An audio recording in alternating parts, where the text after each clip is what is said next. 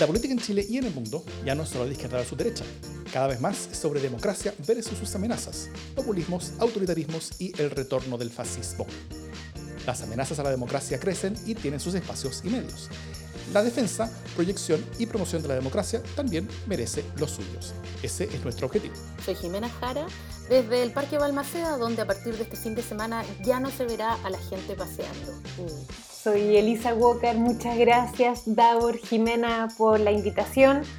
Los saludo desde Vitacura, contando ya, estamos en, el recuento de las horas para volver a encerrarnos.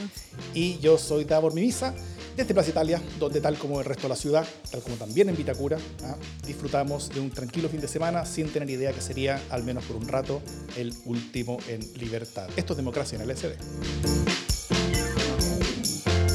Bueno, hoy nos acompaña, como se presentó, Elisa Walker.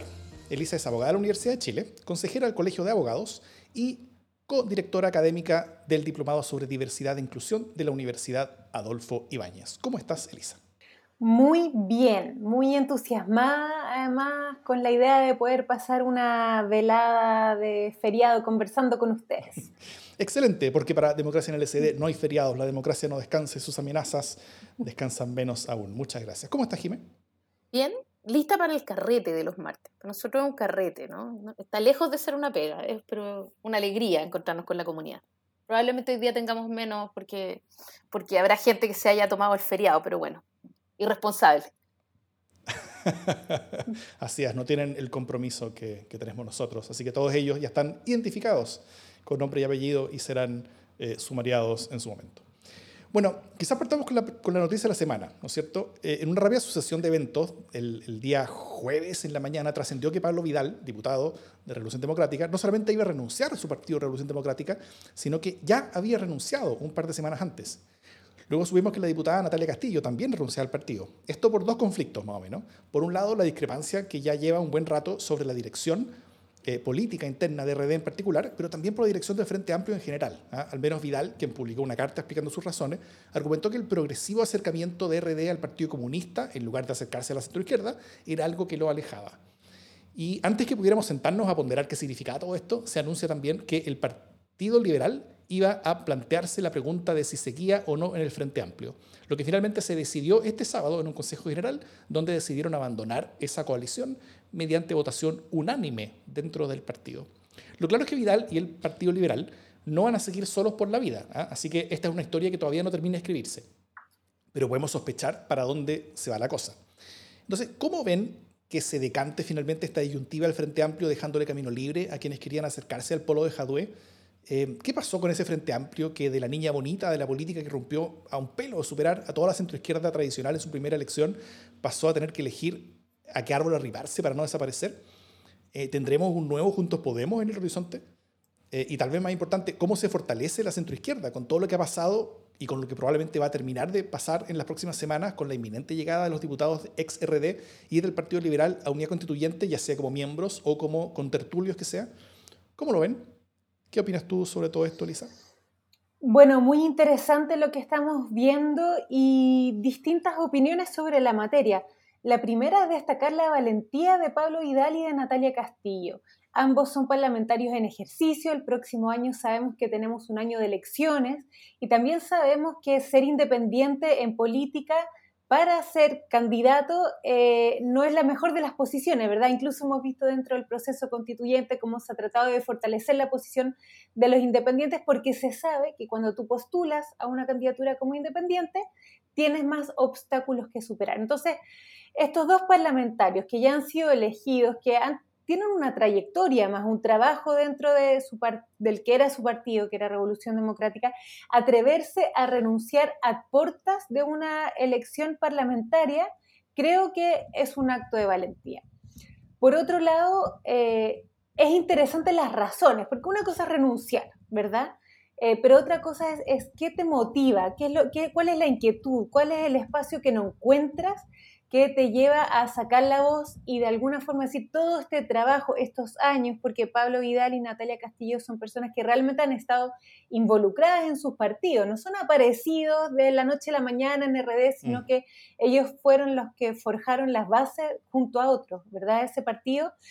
Y creo que son interesantes las razones que motivan la renuncia. En especial, a mí me llama eh, la atención el sentido de realidad y la declaración de qué es lo político y qué se busca en la política. Esta eh, declaración de decir, si uno está en política tiene que tener vocación de mayoría. O sea, no es que tú estés con un megáfono en la esquina diciendo todo lo que quieres decir en un mundo ideal, perfecto, pero no estés dispuesto o a contaminarte, entre comillas, o a conceder o a acordar cosas con otros que tal vez no van a parecer exactamente lo mismo solo por mantener tus ideas. Y ellos se distancian de eso. Y es justamente una de las críticas que le hacen a su partido y también al conglomerado en el que se estaban desarrollando, ¿verdad? Que esta falta de vocación de mayoría también se manifiesta en la poca disposición a llegar a acuerdos, en la poca disposición a conversar con otros donde tú no compartas toda la visión política, pero entiendas que hay pisos comunes desde los cuales puedes transformar la política, el país, la sociedad. Entonces, esta, esta aterrizada de entender que la política tiene que tener un sentido de realidad, que la política también tiene una voz y puede golpear la mesa y puedes tener opiniones claras, pero no por tener opiniones tú dejas o transas o eh, descartas por completo la posibilidad de construir un trabajo con otros, creo que es súper llamativo, eh, tiene sentido, creo que al, al fin escuchamos voces desde ese conglomerado que recuerdan cuál es la importancia de la política. Y en ese sentido, a mí su, su, renuncia me motiva a trabajar con ellos. O sea, yo creo que hay un llamado de parte de ellos también, de decir, trabajemos con personas que tengamos distintas voces, pero que podamos construir un piso común. Y creo que eh, ese guante hay que recogerlo. Eh, obviamente ellos no renunciaron para irse a su casa, ellos tienen un espacio político que es relevante y ese guante tiene que ser recogido por el mundo de la centro izquierda que históricamente se ha construido sobre la base de la diversidad. Si hay algo importante en la centro izquierda, yo creo que hay que rescatar de la centro izquierda, es que no son voces uniformes, pero sí son voces que tienen sensibilidades en algunos temas comunes y entienden la necesidad de promover esos temas. Así que yo soy militante demócrata cristiana, yo me siento parte de la centroizquierda eh, y ahí digo como militante demócrata cristiana que gana de trabajar con Pablo Vidal, que gana de trabajar con Natalia Castillo, yo creo que hay un espacio fértil para construir un Chile de todos, que respete la diversidad, pero que entienda que se tiene que trabajar por mínimos comunes. Sí, yo em, me encuentro dividida. Ah, mi corazón se encuentra dividido frente a esto que está pasando. Em, lo primero que quiero decir es que entiendo perfectamente lo que, lo que hicieron Pablo y Natalia, ¿no? Eh, evidentemente, eh, y hacía mucho rato, ellos venían remando a contracorriente, se sentían, uno los veía que estaban muy a contrapelo. Eh, no comparto la crítica de que no hablaran los temas, o sea, creo que que sin ser desleal, Pablo planteó eh, adentro del, del, RD eh, todas sus miradas, trató de mm. impulsar negociaciones, o sea, fue, fue muy leal eh, en esta idea de intentar reencauzar hacia donde él sentía que tenía que ir el tema para generar mayores consensos, ¿no? fue uno de los más fuertes críticos de cuando no se logró generar el pacto de primaria. Lo mismo Natalia Castillo. Y lo dijeron públicamente y lo dijeron también internamente. Es decir, eh, frente a la pregunta de por qué no lo hablaron adentro, yo creo que eh, ahí no, no cabe la crítica, porque efectivamente yo creo que lo hablaron adentro.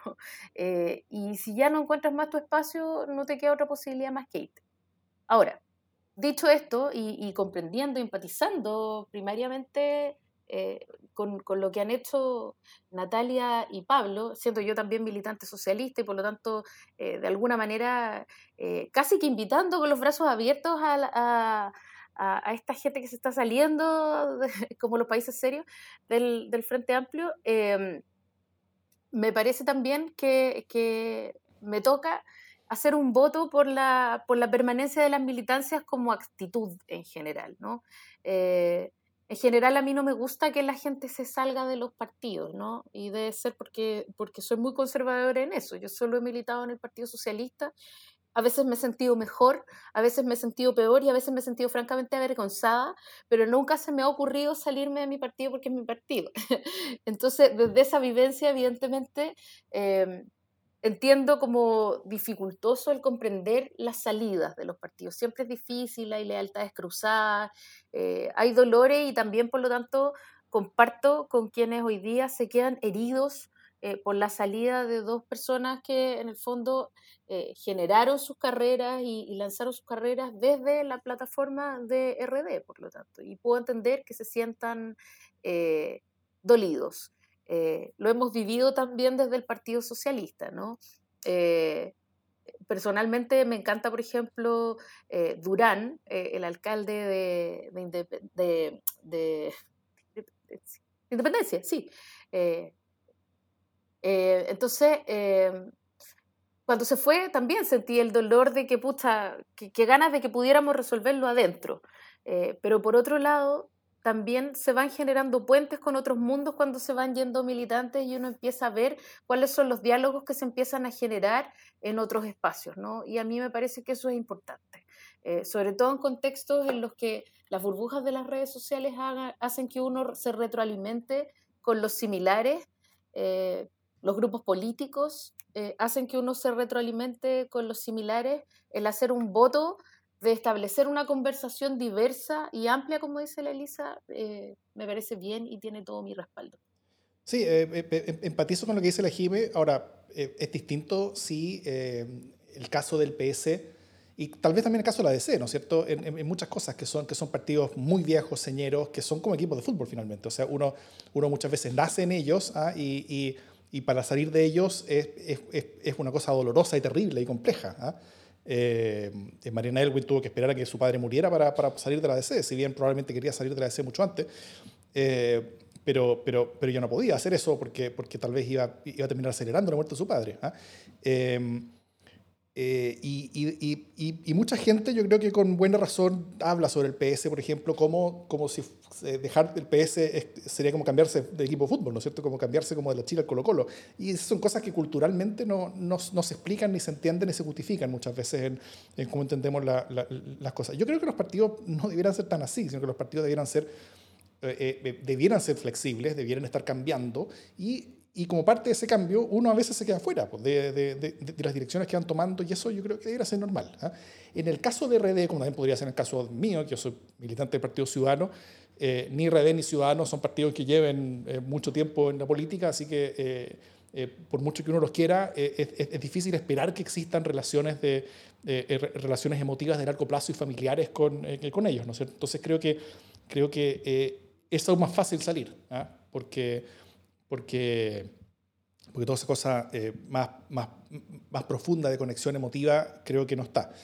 Em, y también porque, bueno, los partidos cambian y, los y, y, la política cambia. Y, y, en eso creo que es bien interesante eh, cuál es el cambio. ¿ah? Eh, tal vez, bien, bien resumido y soberamente, el Frente Amplio nace, y, en eso el RDF era como partido eje, el Frente Amplio, nace como opción, eh, al menos según algunos de sus fundadores, cosa que está en disputa hoy día, eh, nace como opción para reemplazar a la nueva mayoría y a toda la centroizquierda tradicional, ¿no es cierto?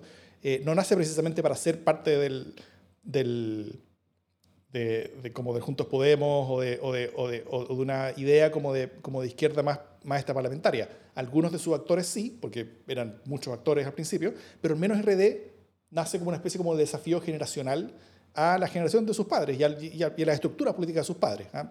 Fue una, una, una especie de intento de matar al padre y casi lo logran. O sea, estuvieron muy cerca de superar eh, eh, en, la presidencial, tuvieron un pelo, superar eh, Beatriz Sánchez a, a, Alejandro Guiller en la, última elección presidencial y en la parlamentaria no estuvieron tan cerca, pero tampoco estuvieron tan lejos.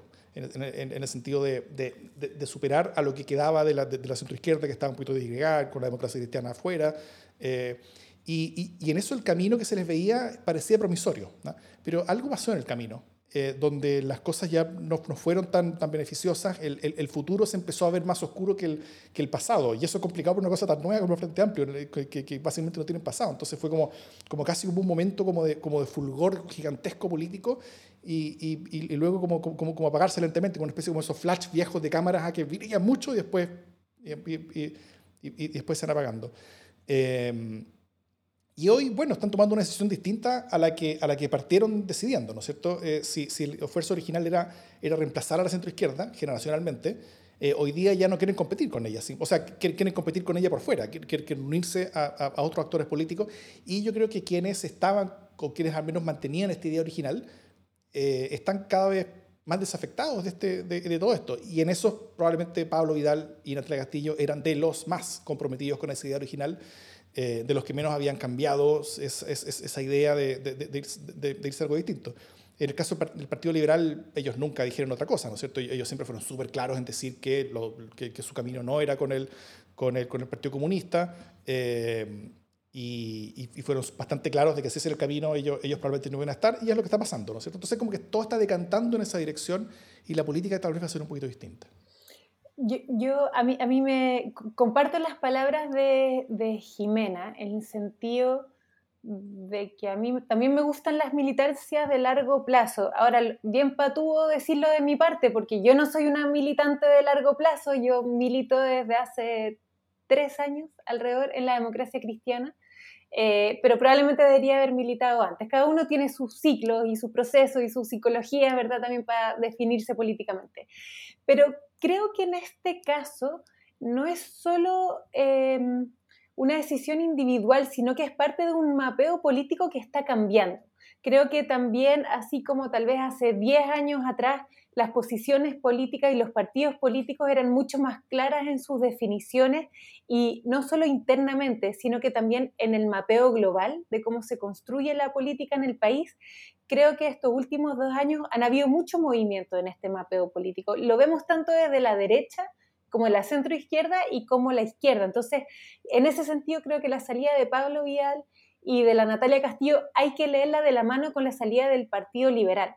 O sea, no es solo respuesta de dos individuos a problemas internos de su partido, sino que creo que como van de la mano porque dan cuenta de esta reorganización del mapeo político en un sentido que, lo, encuentro interesante. O sea, así como encuentro interesante, por ejemplo, que eh, un José Antonio Cast también eh, muestre abiertamente cuán eh, de derecha es, ¿verdad? Y cómo puede incomodar una, una, centro derecha como creo que es Evópolis. También creo que son interesantes las voces del Partido Liberal y de los diputados Vidal y Castillo en, en esa misma línea. Entonces, y también creo que hay que darle un par de años más. O sea, no creo que sea el último de los movimientos ni las últimas de las definiciones. Probablemente estos movimientos van a ir de la mano del proceso constituyente. Tenemos procesos abiertos que nos permiten refrescar nuestras instituciones y creo que eso va a ir de la mano de esta reorganización, reacomodamiento eh, de la política.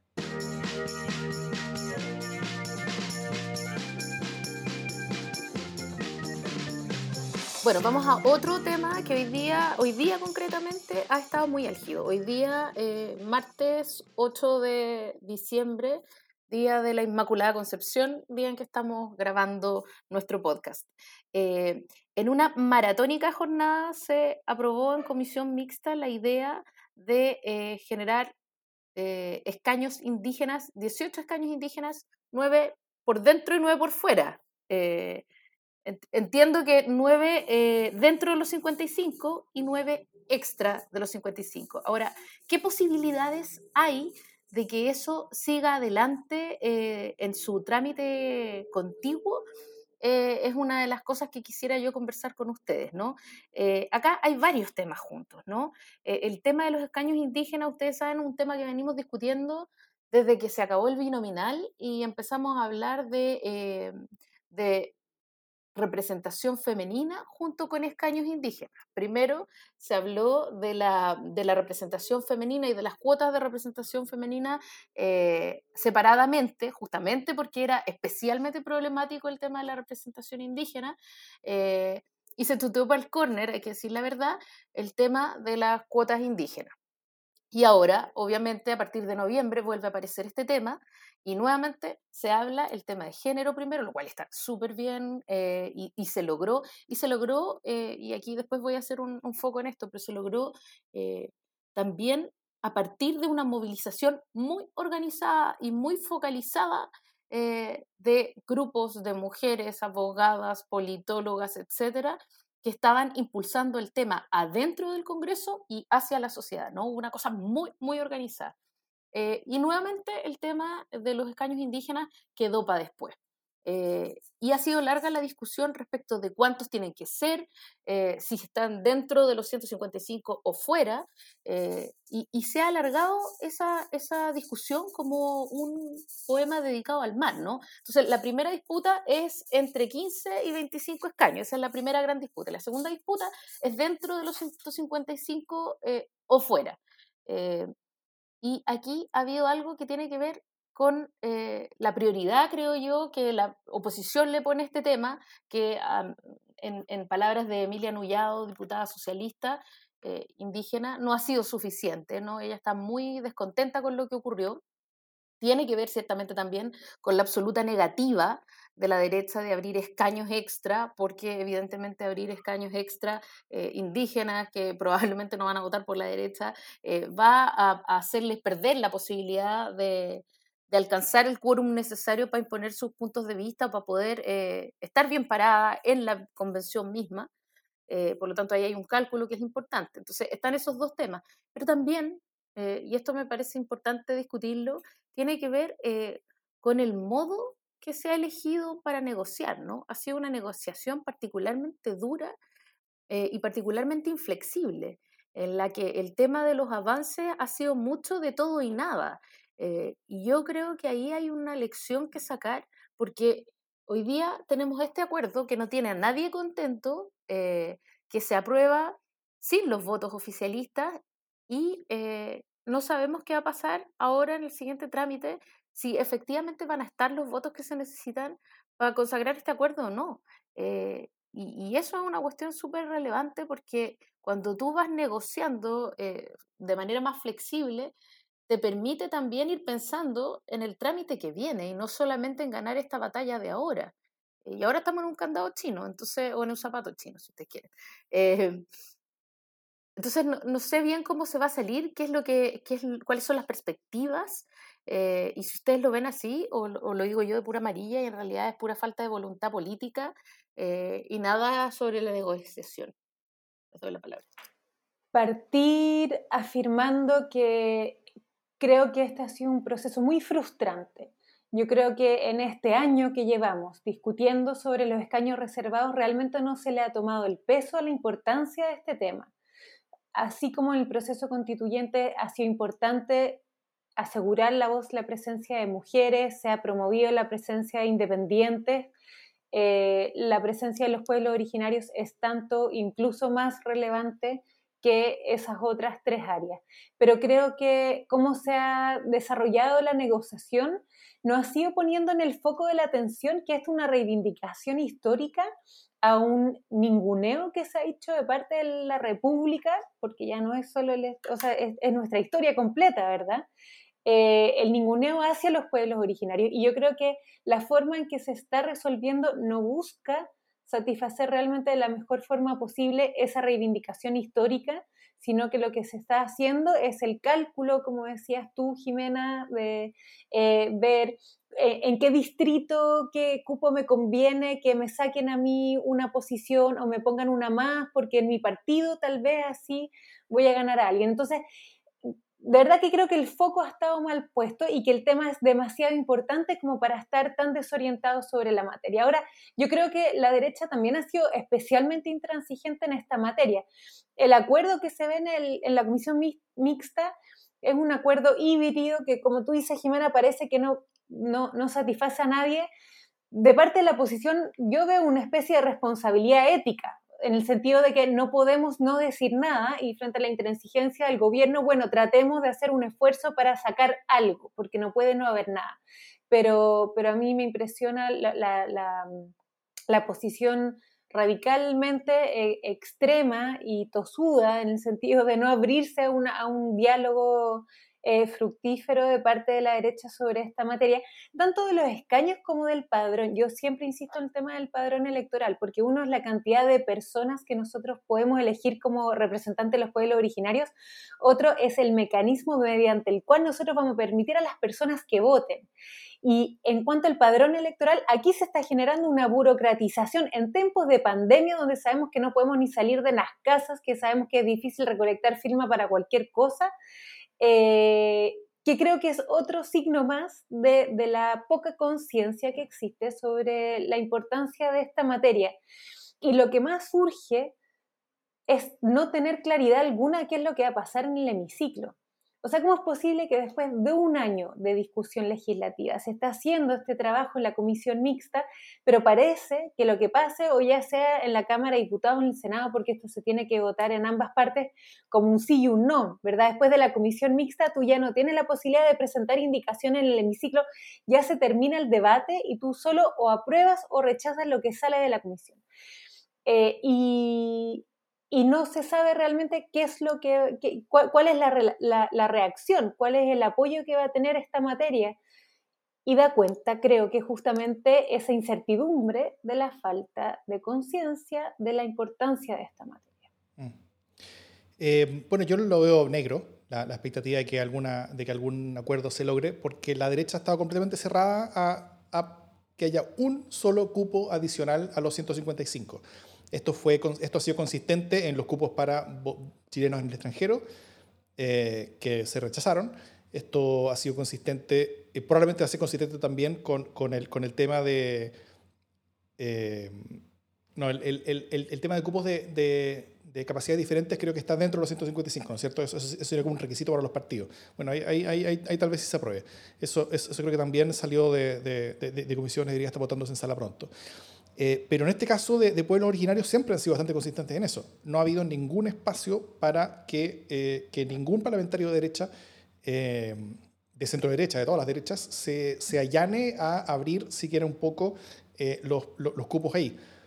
Y eso nace por un prejuicio, ¿no es cierto? Es, eso nace por una cosa que, que, que la toman como, como, como, acto de fe, básicamente, de que, de que los pueblos originarios son más de izquierda que de derecha, lo cual eh, no sé de dónde lo sacan realmente. Es, es, algo, algo, bastante curioso mm. eh, y, que, y, que, tiene que ver con lo poco que los conocen y quizás con lo poco que se han, que se han dado eh, el, el, tiempo de, de, de, sentarse e intentar entenderlos, intentar saber de dónde vienen, qué es lo que son, qué es lo que, qué es lo que creen y cómo votan. O sea, de, sobre cómo no lo ven como un electorado, ¿no es cierto? Y, y, yo creo que ahí hay un gran error al, al principio de, partida. después de eso, yo pensaba que, eh, que, que, además de haber un, un, error de, prejuicio, donde hay un poquito de racismo espolvoreado, eh, eh, yo, yo, creo, em, yo pensaba que además estaban siendo autosabotadores en, en, la derecha, de, de, de porque, de porque si es que los, los distritos que se, que se eliminarían, eh, eh, eh, como la derecha lo que quería era que los cupos se salieran de los 155 que ya existen, eso implica que ciertos distritos tenían que bajar su número de, de, convencionales a elegir para que ahí estuvieran cupos específicos para, para, pueblos originarios, y eso implica que ciertos convencionales dejarían de estar como en el, como en el sistema electoral normal para, para, para hacer de sus cupos. y lo que yo decía era, lo que yo pensaba era lo siguiente, que la mayoría de esos cupos iban a estar saliendo, por ejemplo, de comunas de la Araucanía, ¿no es cierto? De, distritos cercanos a la Araucanía o distritos con alta población de, pueblo originario, que, que están en, en, toda parte de Chile, pero, pero en, la Araucanía sobre todo, por ejemplo. También en, la metropolitana. Eh, pero la Araucanía es el lugar con mayor votación de la derecha. Entonces, esos cupos menos que iba a tener eh, la Araucanía en, su, en sus propios distritos, iban a ser, la derecha iba a ser más perjudicada. ¿ah? Entonces, que el, plan de ellos, a partir de ese desconocimiento, estaba haciendo hasta como, como un autosabotaje, en el sentido que se estaban haciendo daño, daño político a sí mismos porque querían evitarse un daño político eh, percibido. Pero un buen amigo llamado Bruno Lertora calculó que eh, calculó cuáles, como la ley tal como está, cuáles serían esos nueve cupos que serían eh, eliminados de un distrito. ¿ya? Y, él, y él dijo que los distritos serían el distrito 3, 4, 9, 21, 22, 23, 24, 25 y 26. y lo curioso es que esos nueve, eh, esos nueve distritos tuvieron en su último diputado que eligieron en la elección del 2007, diputados que eran eh, profundamente cargados hacia la izquierda y centroizquierda. Eran cuatro demócratas cristianos, dos comunistas, un PS, un frente, eh, frente regional verde social y un Evópoli. Entonces, eso es casi casualidad, ¿no es cierto? porque justo los últimos de, esa, de, ese, de esos distritos fueron muy tirados hacia la centroizquierda, siendo que los últimos de los distritos como que, como que como que distribuye más o menos normal en, en, en todo Chile, pero esos de, los distritos que salieron, los últimos serían eh, de ahí. Entonces, eso, eso, significa que serían eliminados muchos convencionales más de la centro izquierda que de la centro derecha si es que se aprueba el actual proyecto. Entonces, el actual proyecto como está, la centro derecha debería verlo como una gran ganancia electoral para ellos. Y aún así, yo creo que no lo van a aprobar, porque van a estar aún más convencidos que el costo para ellos de eh, los cupos supernumerarios como de, como, como de más de los, de los 155 son más perjudiciales para ellos que lo beneficioso para ellos que sería el, el, el restar estos cupos que actualmente están. No sé si se entendió el argumento. Eh, sí, se entendió. Yo, yo quiero decir nada más que em, a propósito de, de, justamente lo que vienes diciendo, Davor, y de lo que se está discutiendo en, entre el público, digamos, en el chat de este vivo, que tiene que ver con algo que yo dije que, eh, que los que en el fondo el pueblo indígena y concretamente el mapuche, que son los más numerosos, eh, no votan por la derecha o no tienden a votar por la derecha. Entonces empezó una conversación súper interesante sobre cuán prejuiciosa es esa afirmación, si efectivamente votan por la derecha o no votan por la derecha, que en la Araucanía es donde más salen eh, votaciones de la derecha. Y al respecto quiero citar eh, un estudio, porque yo no soy electoralista, em, del experto electoralista Sergio Toro, que tuvimos en este, en este programa en algún momento, eh, que se llama Despejando mitos sobre el voto mapuche, eh, y en el que él justamente se pregunta qué votan los mapuches, ¿no? en un trabajo muy específico sobre mesas eh, y tal, y dentro de sus conclusiones, porque además el prejuicio del que partía él era el prejuicio contrario, que es que los mapuches tienden a votar por la derecha. Entonces, con este, él, él fue a probar la hipótesis, ¿no? Y quiero leer eh, las conclusiones, ¿no? Entonces él dice, los análisis multinivel por comuna y mesa arrojaron que la relación entre mesas con mayor composición étnica y las preferencias por candidatos de la derecha fue negativa y significativa. ¿Qué, es lo primero que él dice? No votan por la derecha. Eso no es verdad. Eh, y, en las mesas en las que además hay candidatos que son de su propia etnia, mucho menos votan por la derecha. ¿ya? Em, se indagó además mediante el análisis de mesas femeninas la tesis sobre la inclinación ideológica de las mujeres indígenas, constatando una relación no significativa. O sea, no se pudo constatar que fueran para la izquierda o la derecha. De igual manera, las encuestas desarrolladas en la región demuestran que la población mapuche rural se ubica ideológicamente menos a la derecha que la no mapuche. Esto, bajo ninguna circunstancia, significa que los indígenas tengan mayor tendencia a votar por la concertación. ¿no? Eh, entonces, ¿qué, es lo importante de este estudio, me parece a mí? Que eh, primero que desmitifica ¿no? y echa algunas luces. Eh, y lo segundo es que eh, hay una incertidumbre tremenda para la izquierda y para la derecha tradicionales. ¿no? Entonces, eso de alguna manera explica eh, por un lado, eh, la apatía, el desgano o la falta de pasión, si ustedes quieren, que le ha puesto la, oposición como, como, un corpus entero y cerrado frente a este tema, eh, digamos, tan feroz como fue el de las mujeres. y por otro lado, explica, por supuesto, también la total negativa de la derecha, ¿no? porque, evidentemente, la gran mayoría de la gente que pudiera votar votaría por un cupo mapuche. Yo creo que que efectivamente nadie tiene la capacidad de prever con exactitud cómo va a ser el voto de cada una de las personas que se sientan parte de un pueblo originario. Además, están repartidos por todo Chile. Hay personas que, están en, mundos urbanos, mundos rurales. Te aseguro también que la realidad de cada una de esas personas hace que tengan una posición política distinta. Pero el afán de tratar de anticipar la tendencia política para ver si tú le das el cupo o no, solo confirma cuán desviado o fuera de foco está esta discusión. Es más, estaba recordando la discusión sobre el voto de la mujer, cuando Chile en, este país no se le da el voto a la mujer, parte de la discusión para ver si se le da o no el voto, y de las personas que se oponían, era que mejor que no voten las mujeres porque probablemente van a ser conservadoras, porque probablemente van a votar como les diga eh, el cura de la iglesia donde fueran. Claramente es un Chile bien distinto al que tenemos hoy en día, ¿verdad?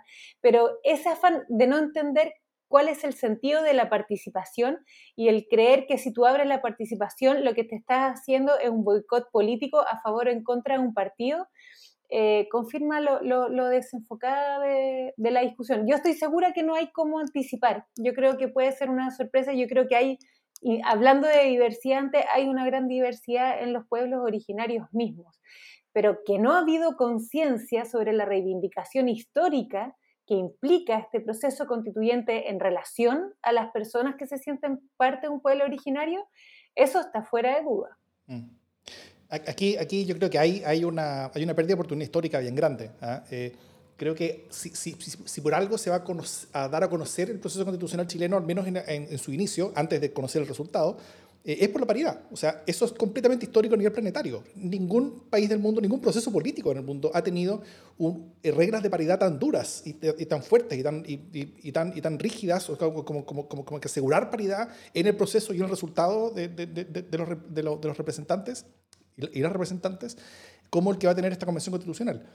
Eh, y eso, y eso es, es, es, algo bien importante y es un símbolo súper grande y es algo eh, con lo cual se, se va a, a, vestir esta convención eh, ante los ojos de todo el mundo. ¿ah? Y, y, con lo cual va a tener como el peso de la historia sobre sus hombros.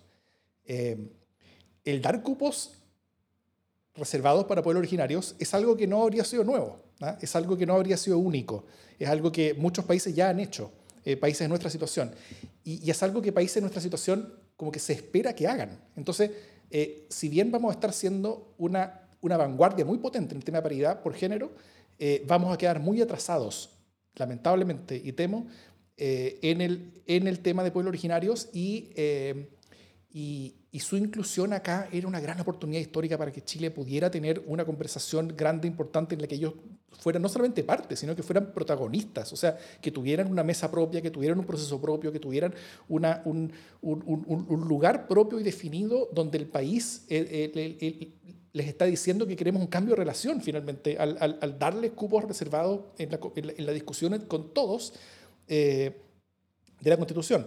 Y eso yo creo que, se está, que, que está quedando fuera de las, de las posibilidades y, y, y, eso nos deja atrasados en el, proceso, nos deja mal, compensa parte de lo bueno que estamos logrando en temas de género eh, y también perdemos la oportunidad histórica que, que, tuvimos y tenemos todavía como un, un hilito de posibilidad que queda eh, de comenzar a construir caminos de diálogo y, resolución de conflictos a través de las cosas más importantes, ¿no es cierto? Diálogos de altísimo nivel. ¿Qué diálogo de más alto nivel que la conversación sobre una constitución? Eh, no existe. ¿ah? E, ese, ese habría sido eh, el gran parlamento multicultural de Chile en su historia y, y es algo que no estamos perdiendo. Es que solo para dar un ejemplo de lo perdida que está la discusión, para efectos de la conformación del padrón electoral, lo que se aprobó en la comisión mixta es que esta burocracia, la conformación del padrón tiene que quedar fija 45 días antes de la elección. La elección va a ser el 11 de abril.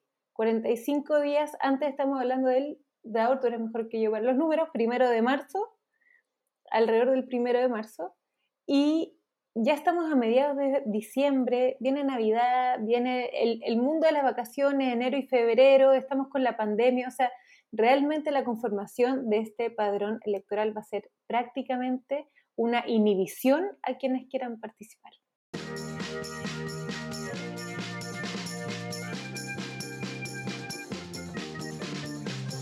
Bueno, en las últimas semanas hemos sido testigos de un buen número de, ideas, ¿ah? generalmente provenientes del Partido Comunista, que le meten al menos un poquito de sazón a la discusión constitucional. No solamente el proyecto para disminuir el quórum de dos tercios, el que obviamente nunca va a ser ley, no, no, se va a aprobar, ya que necesita dos tercios en el Congreso para, para aprobarse, eh, sino que ahora también con su llamado a rodear la constituyente. ¿ah? El, documento que presenta el partido dice, plantea en términos eh, textuales, la necesidad de rodear con la movilización de masas el desarrollo de la Convención Constitucional, impidiendo que las cocinas y el tecnicismo legal oscurezcan el sentido final de dicho organismo. Em, Esto, el Partido Comunista es un partido legítimo, pero pequeño, ¿ah? llamando a una masa a amenazar la convención. Eh, ¿Esto es un mensaje político sin carne, solamente para posicionarse ante su público, o es un intento de ejercer la fuerza desde la minoría? Eh, ¿en, qué se diferencia esto, esta intentona, de algo que podría haber dicho o intentado un demente de ultraderecha como Sebastián Izquierdo? ¿Qué creen ustedes? Yo creo que ese no es el espíritu sobre el cual tiene que construirse este proceso constituyente.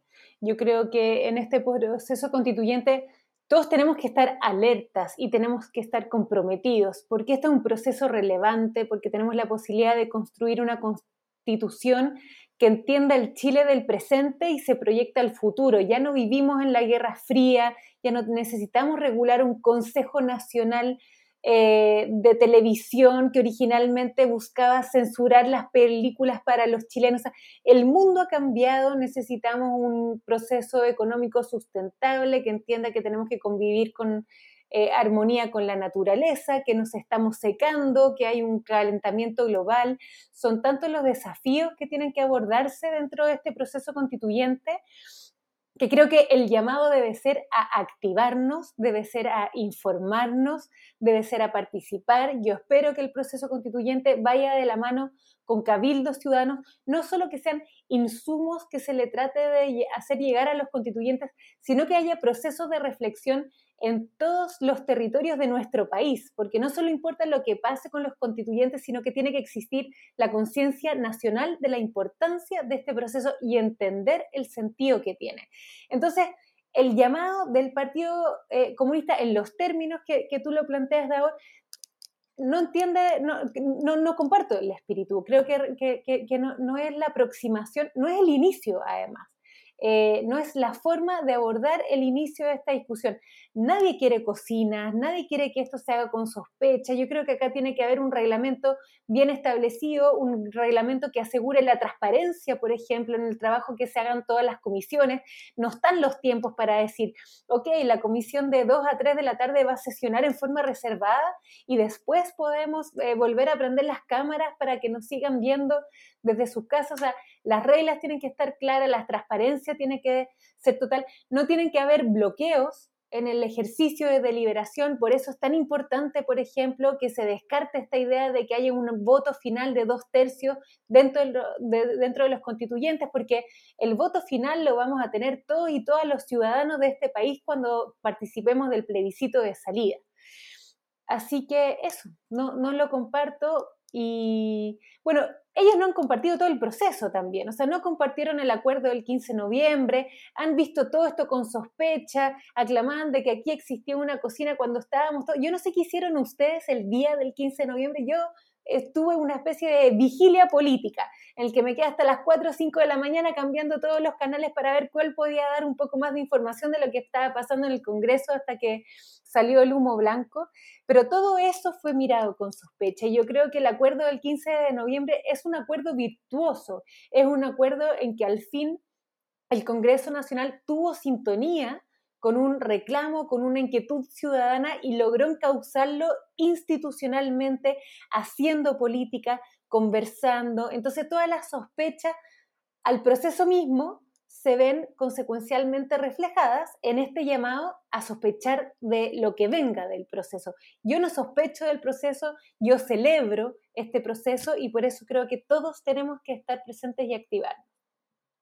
yo coincidiendo con, con, lo que ustedes han dicho, eh, además, quiero decir que este tipo de cosas, eh, que, son, o sea, decir esto de los dos tercios, eh, impugnar los quórum desde ya, es exactamente tan feo como decir dos tercios en realidad en general y no dos tercios por parte en cada capítulo, ¿no? es igual de tamposo. son maneras de, de tratar... A lo claro. ¿Cómo?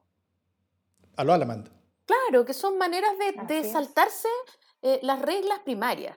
A ver, el acuerdo del 15 de noviembre no ocurrió porque tuviéramos un mundo de parlamentarios eh, que estaban preocupados por la democracia y un día cualquiera se iluminaron. Es porque en verdad, y, ahí es verdad, había gente afuera presionando para llegar a un acuerdo a como diera lugar. Esa presión, e, ese borde en el que estábamos, eh, fue lo que permitió que todos, y yo quiero creer que con la mejor voluntad, intentaran llegar a un acuerdo que permitiera un proceso que probablemente no dejaba a nadie feliz, eh, pero con el que podían vivir, como dice Dauer.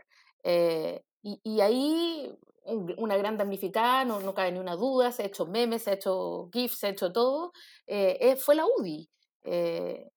Y, y, tú lo veías en las caras, o sea, perdieron mucho. Tuvieron que dejar caer la, la, la constitución de Jaime Guzmán. Y eso no termina de dolerles, ¿no? Entonces, ese es un momento que es tremendamente decisivo porque abre un camino del que además progresivamente se ha ido apropiando, quiero creer yo, la ciudadanía. ¿no? El triunfo del 25 de octubre fue un triunfo eh, de la gente, de las comunas, la gente salió a la calle eh, y, no fue un triunfo eh, del mundo político, aunque el mundo político sí canalizó y permitió que esto existiera. Y al día siguiente de que se generara este acuerdo, que era un acuerdo que de alguna manera daba la razón a las personas y, trataba de sintonizar con una ciudadanía descontenta que necesitaba cambios ahora ya, eh, al día siguiente empezaron las trampas, ¿no? Eh, es que no es tan hoja en blanco, eh, es que en realidad los dos tercios no son por capítulo, sino que son del todo, y, me parece que esta idea de, de, los dos tercios, de que en realidad no tiene que ser así, va en esa misma línea, ¿no? Estas líneas de, de, los resquicios legales y de cómo podemos dejar de cumplir las reglas que se nos pusieron a todos. Y también eh, eh, la, estrategia del bloqueo de la que hablaba Longueira, eh, esta cuestión de que, oye, ¿sabéis que bloqueemos todos los capítulos? para que finalmente fracase el proceso constituyente y los tiempos no den. Yo lo he dicho otras veces en esta conversación, pero estamos tan preocupados de lo que dice el reglamento que corremos el riesgo de no salir, de no sacar nunca primera en esta discusión, ¿no?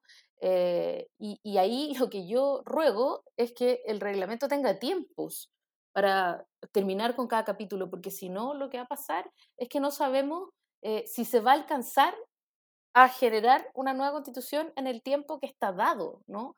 Eh, entonces, obviamente, hay quienes juegan a demorar la deliberación y va a haber quienes jueguen a demorar la deliberación de lado y lado, eh, porque, porque va a haber una presión. Mm. Eh, y eso a mí me entristece profundamente, porque yo no quisiera eh, que ni por las manipulaciones de la, de la UDI, de la extrema derecha, ni por el inconformismo del sector del que yo vengo, se impidiera un proceso que es tan necesario como terminar con una constitución ilegítima en su origen y que además tiene todavía tanto enclave autoritario. Entonces, a como que reflexionemos. Sí, hay, tal como yo creo que bien dice la Jime, hay, una cierta equivalencia, eh, en, eh, eh, como cierta equivalencia como de, como, de la trampa y el chanchullo.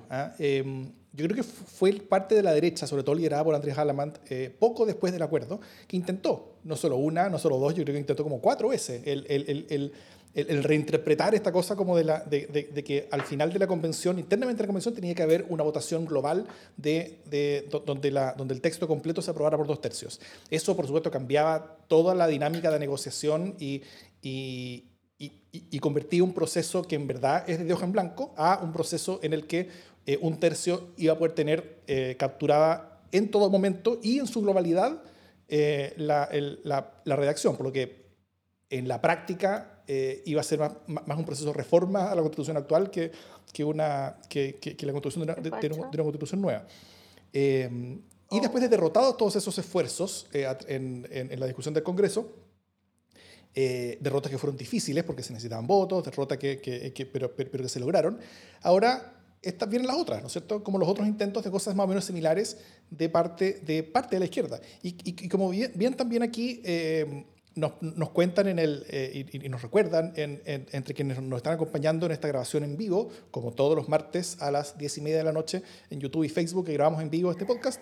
Eh, es básicamente esta idea como de rodear la convención, es básicamente lo mismo que proponía eh, el, el, gran y querido líder Eduardo Ortiz en la última elección presidencial, o, o, la, anterior, cuando compitió, no sé cuándo, fue Ortiz, sí, pues en la última elección presidencial donde hablaba de lo mismo, ¿no es cierto? Que, hablaba de, de, rodear el Congreso, de rodear más, en masa del Congreso para salir con una constitución que básicamente le gustara a Eduardo Artés. ¿ah?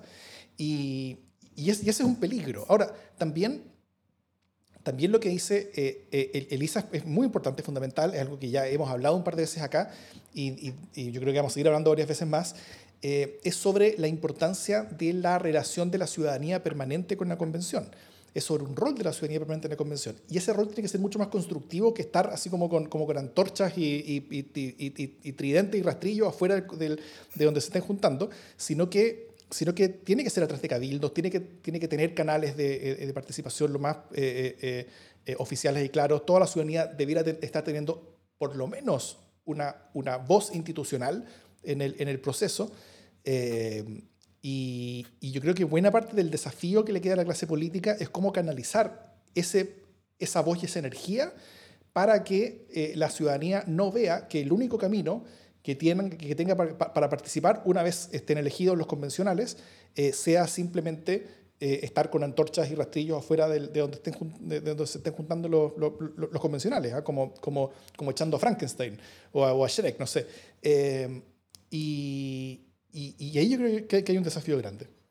Eh, además, Elisa Walker está interesada en participar de esa convención, a diferencia de, de Jime y de, y de, y de Davor, que, que, que, están muy ocupados y tienen, tienen otras cosas que hacer esa, esas, esas, semanas. Eh, Elisa quiere eh, y, ha manifestado en, en, en ciertos eh, en, medios varias veces eh, eso. Me, imagino que habrá todo un proceso interno dentro, del partido. Eh, entiendo que la, que, que, la, discusión sobre los cupos todavía no parte en, unidad constituyente, pero, pero, pero que como una persona interesada, ¿cómo tú harías esa, ese, o, o, cómo tú propondrías es, que, existieran esos canales de participación desde la ciudadanía, o sea, para, que el, el, chileno, la chilena común y corriente puedan participar y sientan no solamente el inicio a través del voto que inició el proceso y, la elección de los convencionales y también al final, sino que, se sientan parte del proceso, ¿ah? del día a día, más allá de verlo en, en televisión. ¿Cómo tú harías algo así? Bueno, primero tengo que aclarar que yo también estoy muy ocupada. Ustedes no son los únicos dos ocupados en esta conversación. claro, así cualquiera, si no vamos a hacerlos interesantes, yo también puedo ser interesante. Tengo mi estudio de abogados con doña Claudia Sarmiento, que ya vamos a cumplir tres años trabajando, que hemos hecho un camino bien interesante ahí.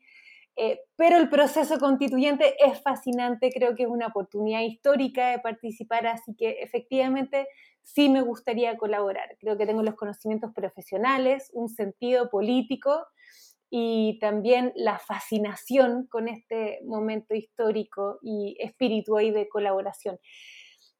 Respondiendo a tu pregunta, Davor, ¿cómo promover la participación ciudadana? Yo creo que tenemos eh, buenos ejemplos de ya ejercicios que se han hecho. También a veces no hay que inventar la rueda cada vez que se abren nuevos procesos, sino que también hay que recoger y aprender de cosas que hemos hecho anteriormente.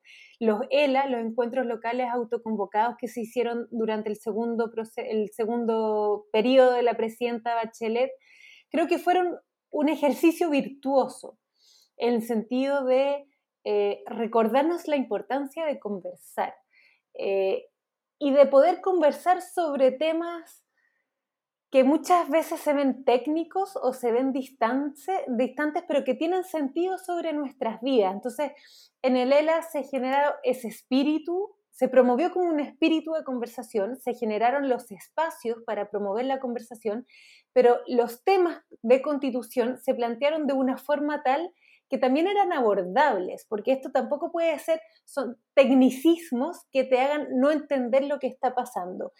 Tiene limitaciones, ¿verdad? Porque eh, era más bien una buena foto de diagnóstico, no necesariamente del camino A, sino que era donde quiero que vaya este camino, yo no sé cómo se va a construir. Eh, pero a mí me gustaría que se hiciera un ejercicio parecido. Me gustaría que se estuviera conversando de norte a sur, de cordillera a mar, eh, en todos los espacios, entendiendo tal vez las áreas principales que debe abordar una constitución, eh, entendiendo también eh, el cambio del momento del país, como yo decía antes. Esta no es una discusión en una sala blanca tipo Rolls donde tú no sabes en qué país estás, ni en qué momento de la historia vives, ni cuáles son tus cualidades. No, acá hay que tener mucho sentido de realidad, conciencia de nuestra historia, por eso es lo importante que hablábamos antes de los pueblos originarios. Entonces me gustaría que ese, ese debate que se diera a nivel nacional también se promoviera con esa conciencia histórica. ¿Cómo es el Chile de hoy? Que se diferencia del Chile de los 90 o del 1925, de 1833, y que esperemos que se vea reflejado en este texto constitucional. A mí me gustaron mucho los ejercicios de los cabildos ciudadanos. ¿eh? Durante el periodo del estallido social se hicieron muchos cabildos ciudadanos, yo tuve el, el, privilegio de participar en algunos, y lo que más me gustaba es que muchos llegaban vecinos que agarraban su silla y se iban a sentar a una plaza. Y creo que ese es el mejor espíritu que debería retratar este proceso constituyente. Es salir de las casas, es sentarte en el espacio público y sentarte a conversar. Difícil con pandemia. Oye, distanciamiento social, mascarillas, y igual podemos ponernos creativos, ¿o no?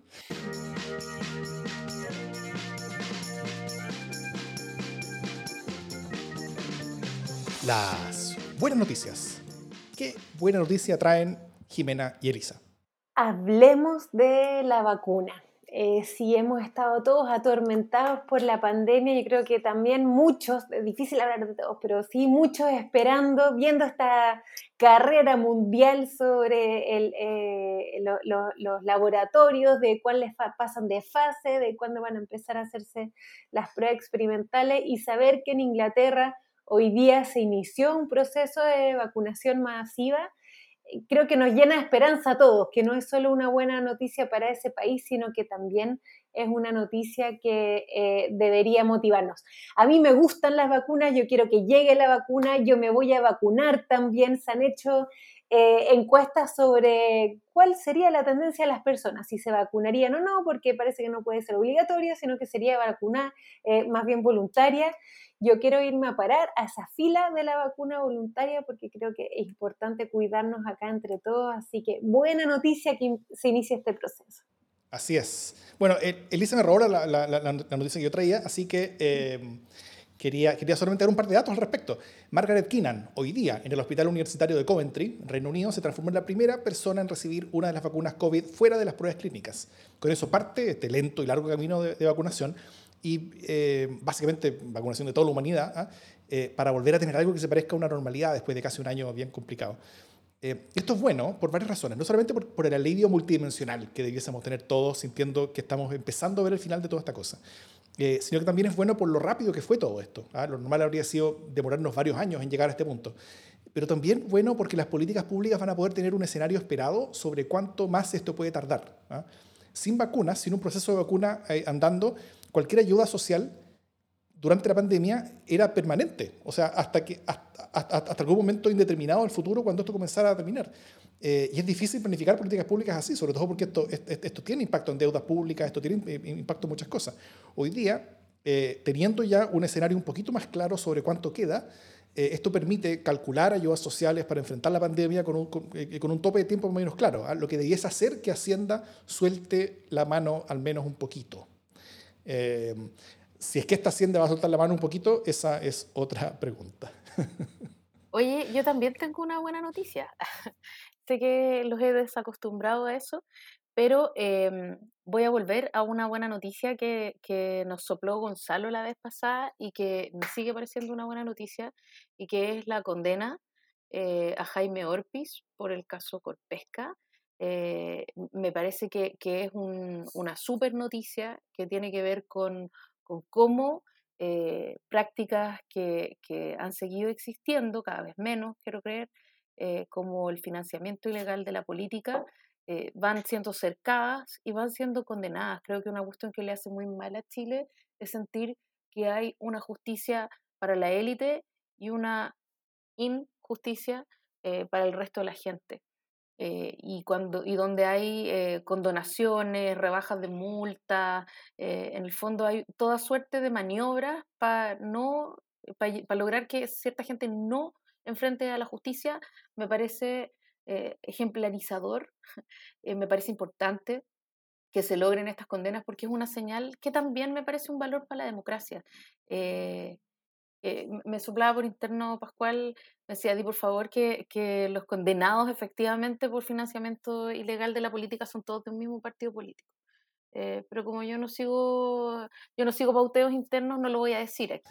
Eh, pero, pero de todas maneras me parece que es súper significativo y que ojalá eh, también la gente pudiera seguir viendo casos como este, en los que efectivamente las malas prácticas que, que oraban la fe pública, oraban la fe en la deliberación y en la democracia de la República, sigan siendo fuertemente castigados. Eh, yo vengo a hacer una denuncia, porque no solamente Lisa Walker me robó la buena noticia que yo traía, sino que después de que Elisa me dijo que se hacer su buena noticia, yo rápidamente preparé otra, eh, la que yo había preparado era la, segunda, eh, era la que acaba de hacer, decir la Jime. Entonces me, me, quedé sin la, sin la principal y sin la backup, ¿ah? entonces me quedo sin buena noticia. Pero también comentaré lo que dijo la Jime, eh, esa, esa, condena a Jaime Orpi por cohecho y fraude del fisco, a Marta Isasi de cohecho y a la persona jurídica de Corpesca por soborno. Primera condena a una persona jurídica en Chile, lo cual es históricamente importante y da muchas señales. Eh, todas estas cosas no son ni cerca justicia por el financiamiento ilegal de la política. ¿ya? Creo, que, creo que no tenemos que, esperar algo así. Eh, pero es un pequeño paso en esa dirección y eso todos debemos reconocerlo. Eh, y yo creo que la señal es clara. ¿ah? La señal no es que, que, que, todo el mundo va a ser perseguido, la señal no es que todo el mundo va a ser condenado, que, vuelva a hacer este tipo de cosas, pero la señal al menos es que la impunidad ya no está asegurada. Y eso eh, cambia, el, cambia el juego. Eso, eso cambia un poquito la, la, película con respecto a la relación entre el dinero y la política y eso finalmente fortalece la democracia, porque este tipo de, de, de, relaciones que, que, ocurren al, al, amparo de la noche y al, y al, y al, sonido de los fajos de billete eh, son un, un, daño bien grande que no solamente hace que las leyes terminen eh, beneficiando a, a, a, unos pocos, a los más poderosos de siempre, sino que hace que cuando se descubra, cuando estas cosas se descubren y cuando no hay percepción de justicia, eh, todo el resto pierde valor. ¿ah? Todas las otras leyes también dejan, eh, pierden legitimidad. todo nuestro sistema político pierde legitimidad. Entonces, esto, esto es, es un beneficio que va mucho más allá de la justicia y, y, y llega, yo creo que nos impacta en muchos otros ámbitos también. Así que es bueno. Y con eso me quedé sin buena noticia. Dicho eso, esto es democracia en el